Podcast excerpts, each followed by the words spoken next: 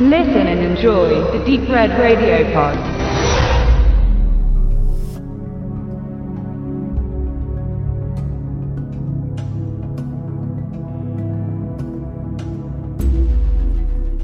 Am 14.01.2016 startet bei uns mal wieder ein deutscher Genrefilm in den Kinos, Die dunkle Seite des Mondes. Sehr prominent besetzt. Also ist jetzt keine kleine Nischenproduktion, sondern schon eher Richtung, naja, sagen wir mal, Blockbuster-Kino. In den Hauptrollen Moritz Bleibtreu, Jürgen Prochnow und die Nora von Waldstätten unter der Regie von Stefan Rink, der hat bis jetzt eher so fürs Fernsehen inszeniert, die Pfefferkörner oder Polizeiruf 110 mehrere Episoden. Das Buch kommt von Martin Sutter, der ja ein relativ bekannter Schweizer Autor ist und sogar Richtung Bestseller unterwegs gewesen. Wir beide, Benedikt und ich, ähm, haben das Buch nicht gelesen, haben aber den Film gesehen in der Presseverführung und waren natürlich sehr gespannt, weil einerseits hatten wir eventuell noch drauf geschielt, ein paar Interviews zu machen. Das hat dann leider nicht geklappt. Andererseits freut man sich ja immer über einen Film, der einerseits aus Deutschland kommt, das Genre bedient, zweitens dort gedreht wurde, wo man vielleicht auch selber schon war, äh, nämlich ähm, in der Nähe von Frankfurt, habe ich gedacht. Aber auch wenn er da spielt, wahrscheinlich im Taunus, ähm, waren die Drehorte tatsächlich auch Frankreich und die Schweiz. Also man hat sich da ein bisschen dem angepasst, was so das Drehbuch vorgab. Es geht um den Anwalt Urs, der ähm, ein Spezialist für Wirtschaftsrecht ist und immer Fusionen für große, schwere Unternehmen, Konzerne durchführt und da ein richtiges Ass halt ist. Er trotzdem aber irgendwie seines Jobs müde geworden ist und eigentlich Abstand nehmen will. Ein letzter Auftrag soll er noch durchführen und nämlich für das große Pharmaunternehmen von Jürgen Prochnow, Pius Ott im Film, der halt ein anderes quasi mit einem anderen fusionieren würde, obwohl man ja fast schon so von einer halb feindlichen Übernahme sprechen kann.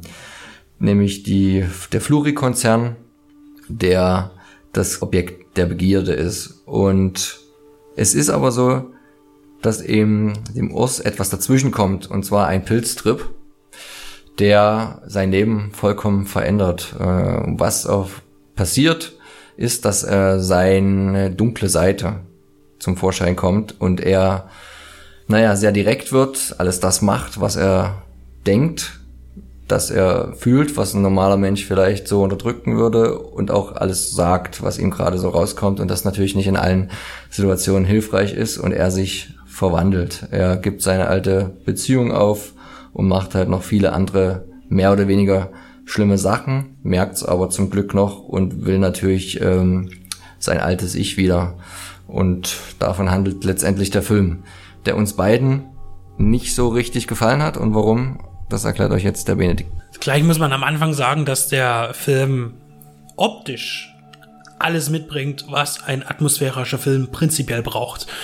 Ähm, tolle Aufnahmen außen wie innen, tolle Sets. Äh, es ist immer ein bisschen düster und ähm, das passt wunderbar. Und hatten wir aber auch gleich danach festgestellt, das ist aber auch eine gewisse Grundlage, eine Voraussetzung, wenn man davon spricht, man will mal wieder einen guten deutschen Genrefilm sehen, dann ist es verdammt nochmal Standard, ähm, dass der Film gut aussieht, technisch einwandfrei ist. Und das ist der Film auch.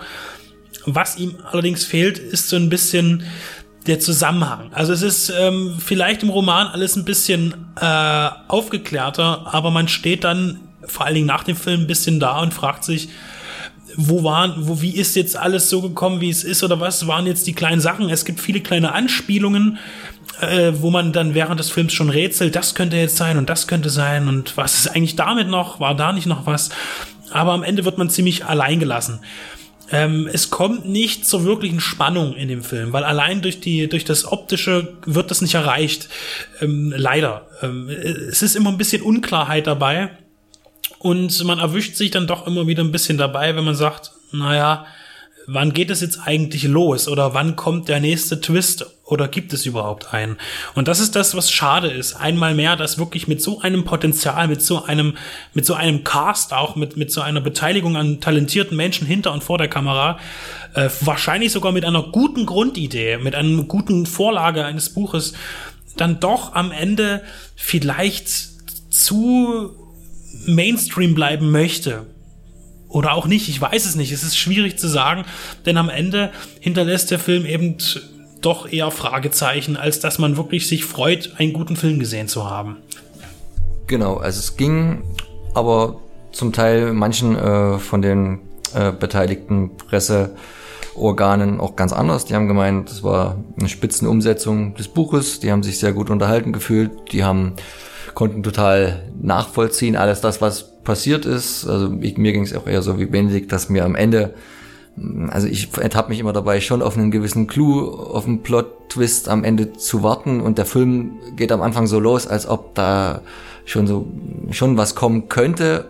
Und dann am Ende kommt nicht so viel. Und dann ist man so ein bisschen enttäuscht. Vielleicht eigentlich sogar auch wiederum eine Stärke des Films, dass man nicht so genau weiß, wo es hingeht.